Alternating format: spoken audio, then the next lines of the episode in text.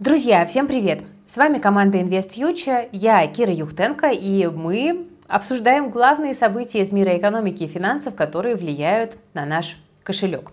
Кстати, друзья, если вы хотите влиять на выбор новостей, которые мы разбираем, то у меня для вас есть отличная новость.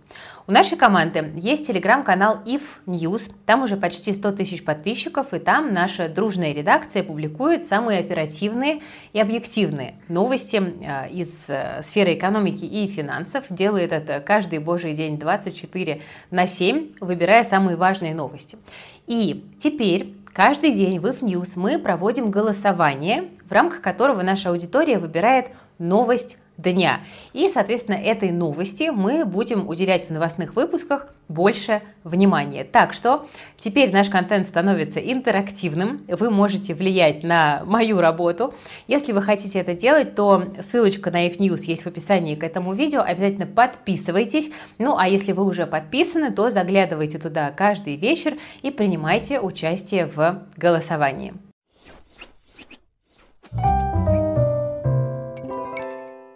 Друзья, начнем сегодня с новостей в стиле киберпанка. Илон Маск и эксперты в сфере искусственного интеллекта призывают разработчиков остановить работу над новыми ИИ на 6 месяцев. Они заявили, что нейросети мощнее GPT-4 нужно детально изучать и убеждаться в том, что положительные эффекты от них превышают потенциальные риски, и лишь только потом делать их релиз. Обсуждение опасности нового тренда нейросетей идут уже давно. Многие люди опасаются, что все может выйти из-под контроля и разработанные вот эти вот и проекты начнут делать что-то сами по себе. Но таких примеров пока нет. Тот же чат GPT-4 отлично поддается модерированию и контролю, делая строго то, что ему разрешено разработчиками. Ну, интересно, что недавно сам Альтман, глава OpenAI, который создала GPT, 4 назвал разработку ужасным продуктом и выразил опасение, что он может попасть в плохие руки. Если такое произойдет, то ИИ могут использовать преступники для незаконных действий, правительство для пропаганд и не только. А вот про действие нейросети чего-либо, так сказать, по ее собственному желанию он не сказал ничего. Так что опасность, наверное, все-таки не в прогрессе, а в том, в чьи руки попадают эти новые технологии. Так было всегда и с любыми новшествами. И, кстати, сегодня еще э, видела любопытную э, новость, прогноз от Goldman Sachs, где аналитики Инвестбанка предположили, что э, чат GPT и другие нейросети в совокупности могут оставить без работы 300 миллионов человек США и Европе. Первыми пострадают юристы, административные позиции и другие подобные вещи, которые можно действительно э, достаточно легко заменить искусственным интеллектом, который работает по э, там, условным базам данных. Э, так что история набирает обороты. Вряд ли, конечно, нейросети будут блокировать, но, скорее всего, их вот такое вот стремительное развитие действительно попытаются взять под контроль, потому что банально нужно хотя бы подготовить какие-то регуляторные нормы, да, какие-то ограничения. Потому что сейчас это такое вот абсолютно свободное поле, на котором могут размножаться как мошенники, так и наоборот, очень полезные для общества истории. Друзья, я думаю, что вы уже поняли, что нейросети могут стать вашим помощником в карьере или бизнесе, или могут оставить вас без работы. Если вы хотите научиться их применять, то приходите на мастер-класс 7 апреля. Проводить его будет Никита Глухов, основатель нейроагентства Genera. Вместе с командой своих специалистов он разберет самые популярные направления по работе с ChatGPT и Bing, Midjourney и Stable Diffusion. Будем учиться работать с текстами, с видео, с аудио и, конечно, с иллюстрациями. Вы узнаете, как начать работать с нейросетями, как правильно формулировать свои запросы и как на практике решать свои задачи при помощи нейросетей. А это сегодня необходимо людям из самых разных профессий – авторам и редакторам, дизайнерам и архитекторам, маркетологам и журналистам, блогерам и продюсерам, ну а также аналитикам, юристам и даже студентам. Друзья, не упустите возможность посетить мастер-класс, который поменяет в прямом смысле слова вашу жизнь. А, запись вебинара будет, но лучше, конечно, прийти онлайн для того, чтобы задать все вопросы, которые вас интересуют. А, цена абсолютно символическая динамическая, она фиксирована до 1 апреля, потом будет повышение, потому что спрос э, большой и количество мест на мастер-класс ограничено. Так что успевайте по хорошей цене зарегистрироваться, ссылочка в описании есть. Ну а мы сейчас перейдем к главной новости сегодняшнего выпуска, за которую уже проголосовали подписчики IF News. Это рост акций застройщиков. Давайте разберемся, что там происходит. Чтобы россиянин мог купить себе квартиру, ему нужно не есть и не пить 8 лет. Это не я придумала. Это сказал директор департамента банковского регулирования и аналитики Банка России Александр Данилов на днях. Льготные ипотеки, которые должны были сделать недвижимость доступнее, сделали все ровно наоборот. Стимулирование ими спроса вызвало рост цен, а застройщиков уже давно обвиняют в завышении стоимости квартир. Статистика в самом деле такая. Средняя стоимость квартиры в Москве выросла в два раза с 2015 года. Причем основной рост приходится на период начала работы программы льготной ипотеки. Это данные РБК. То есть, по сути, программа-то хорошая. И в краткосрочной перспективе она действительно работает и выполняет свою главную цель сделать недвижимость более доступной. Но со временем, за большим спросом, как мы видели, последовали и большие цены. Застройщики, которым последнее время подпортили жизнь жесткие действия Центробанка, в погоне за прибылью, вот в этой лихорадке, придумывают какие-то все новые и новые схемы да, с ипотеками под ультранизкие ставки. Там 0,1%, кэшбэки и всякое разное другое. И по итогу в такие квартиры уже вшита большая стоимость, которая компенсирует эти бонусы для покупателей, и выгода становится менее очевидна. Ну а Центробанк такими заявлениями продолжает свою линию борьбы с высокими ценами на жилье в России. Мы уже знаем, что Банку России не нравятся вот эти вот схематозы застройщиков, и он начал разбираться. Ну и спрос на недвижимость тем временем постепенно падает. Так что мы видим, что рынок остывает, это нормально, в этом нет никакой драмы, рынки у нас цикличны, рынок недвижимости тоже, но факт есть факт. При этом акции девелоперов сегодня на позитиве. В лидерах роста у нас эталон. Еще в феврале эталон продемонстрировал свои операционные показатели, и там все выглядело не особо позитивно. Продажи жилья в квадратных метрах сократились на 35%, а в денежном выражении на 30%, что тоже немало. Но вот компания отчиталась по МСФО за 2022, и тут в хорошем смысле удивила инвесторов. Прибыль выросла более чем в 4 раза, а ожидания других игроков сектора сразу заметно переоценились. За эталоном, как мы видим, потянулись расти и остальные застройщики. Вот как комментирует этот успех президент группы «Эталон» Геннадий Щербина. Цитата. «В 2022 году проделана большая работа для повышения качества портфеля, в том числе за счет приобретения других игроков с привлекательным банком земли». О чем тут идет речь? Ну, видимо, Геннадий имеет в виду сделку с финским девелопером УИТ, который покинул российский рынок и продал эталону свои активы.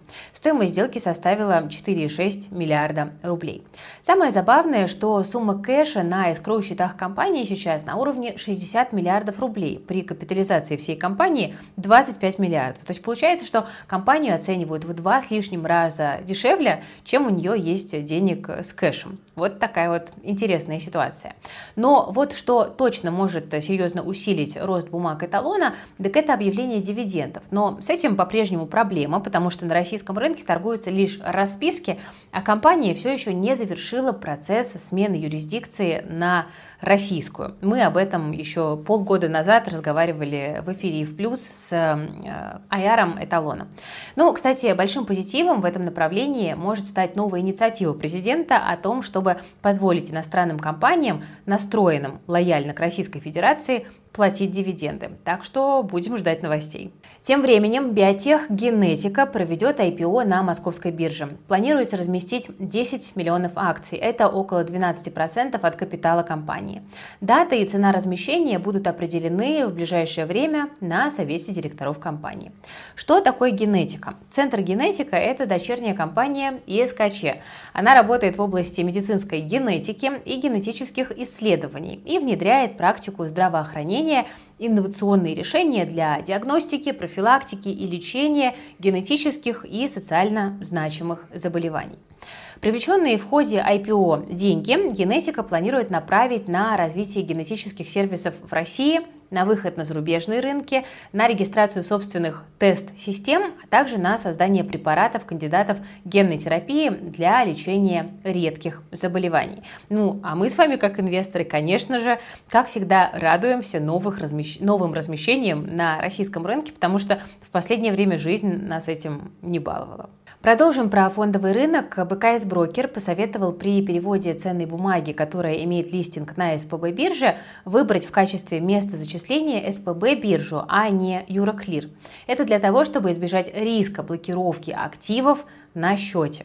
Активы клиента могут быть заблокированы, предупреждает БКС, если на счет будут поступать деньги в результате продажи ценных бумаг, в результате выплаты дивидендов и купонов, а также погашения облигаций и структурных нот. И эти выплаты превысят 100 тысяч долларов или 100 тысяч евро. При этом операции по счету будут суммироваться, даже если клиент будет выводить деньги после каждого поступления. Вот такая вот интересная новость. Цитата. Обратите внимание, что риск блокировки касается не только суммы, превышающей лимит 100 тысяч долларов США или евро, но и всех активов на счете, отмечают в БКС. Так что вот вы, друзья, постоянно спрашиваете, когда акции разморозят, и здесь у меня, к сожалению, пока нет никаких позитивных новостей, да, ожидаем каких-то сдвигов, но зато мы с вами получаем предупреждение о новых рисках блокировки. Такая жизнь. Теперь о более глобальных новостях. РЖД тут предложил новый мегапроект – железную дорогу из Якутии до Магадана. Оценочная стоимость проекта около 3 триллионов рублей. Компания планирует внести ЖД-дороги, э, ЖД-дорогу, вот эту в проект э, транспортной стратегии 2030 2025 года. Возможность строительства железной дороги из Якутии в Магаданскую область обсуждается вообще более 10 лет. Ну и, как сегодня заявил глава компании, эту железную дорогу планировали построить еще 100 лет назад. Но, как мы видим, строительство еще даже не начато, а стоимость проекта всего лишь на данный момент ориентировочная.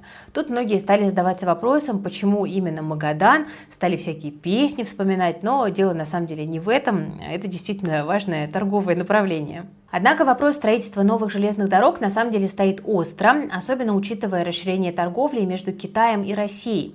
Многие действующие железные дороги в Сибири закладывались еще в царское время.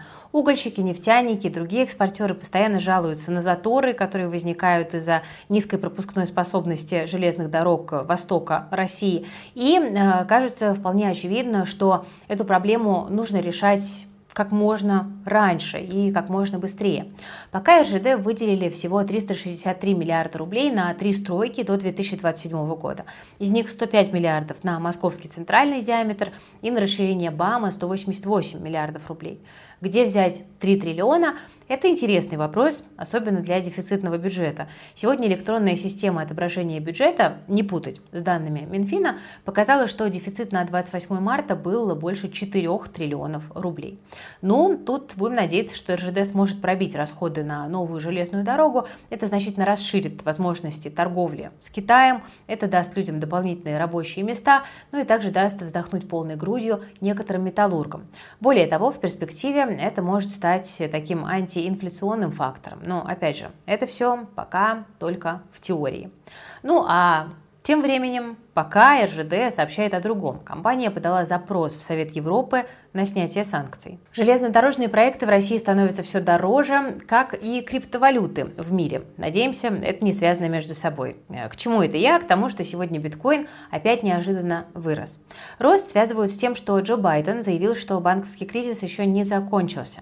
Дело в том, что такой стремительный рост первой криптовалюты с 20 тысяч до 28 связывают как раз с кризисом доверия к банковской банковской сфере. Биткоин э, был как бы создан для защиты от банковских крахов. Э, более того, низкая ликвидность в совокупности с потерей доступа криптокомпании к долларовой инфраструктуре делает рынок криптовалют очень тонким, поэтому рынок сильно подвержен манипуляциям. Но и это еще не конец, так как в США активно начали регулировать криптовалюты, и это уже становится трендом. Да. ЦБ нашему пока такие меры даже не снились. Это вызывает миграцию криптокомпаний. Происходящая миграция криптокомпаний происходит, как вы, наверное, догадываетесь, в криптовалютах валютах, что может и влиять на цены. Раз мы заговорили о крипте, не можем обойти крупнейшего игрока этого рынка. Сегодня Financial Times выпустила статью, где Binance обвиняют в сокрытии связей с Китаем. В статье говорится, что генеральный директор компании и другие высокопоставленные сотрудники регулярно приказывали сотрудникам Binance скрывать присутствие в Китае. Это включало офис, используемый, по крайней мере, до конца 2019 года, и один китайский банк, который использовался для выплаты зарплаты некоторым сотрудникам. Вряд ли кто-то сомневался в том, что Binance имела и имеет связи с Китаем, а статья от Financial Times просто указывает на то, как американский регулятор будет прессовать крупнейшую криптобиржу и, возможно, не ее одну. Если Binance не закроют из-за обвинений в мошенничестве, манипулировании рынком там, и э, прочего иска от CFTC, то Binance тогда закроют из-за того, что биржа имеет связи с Китаем, по примеру того, как США закрыли, например, TikTok. Так что прогнозы пока неутешительные. И таким образом вся криптоиндустрия может значительно пострадать, если крупнейшую в мире биржу рискнут закрыть. Дело в том, что мы не знаем, выдержит ли Binance отток капитала, если оттуда побегут клиенты из-за исков против биржи. Поэтому будьте, пожалуйста, очень осторожны. Ну что ж, друзья, на этом на сегодня у меня все. Спасибо вам большое за внимание. Ставьте лайк под видео, если было полезно. Не забывайте подписываться на YouTube канал Invest Future. Также ссылочка на If News есть в описании к этому видео. Э, тоже подписывайтесь и принимайте участие в голосовании за тему дня, которую я буду потом э, на ютубе в новостных выпусках более подробно разбирать. Э, ну и кому актуально, регистрируйтесь на мастер-класс по нейронкам, по нейросетям, чат GPT, потому что, собственно, это возможность, которую упускать сейчас никак нельзя. Берегите себя, своих близких, свои деньги. С вами была Кира Юхтенко и команда Invest Future.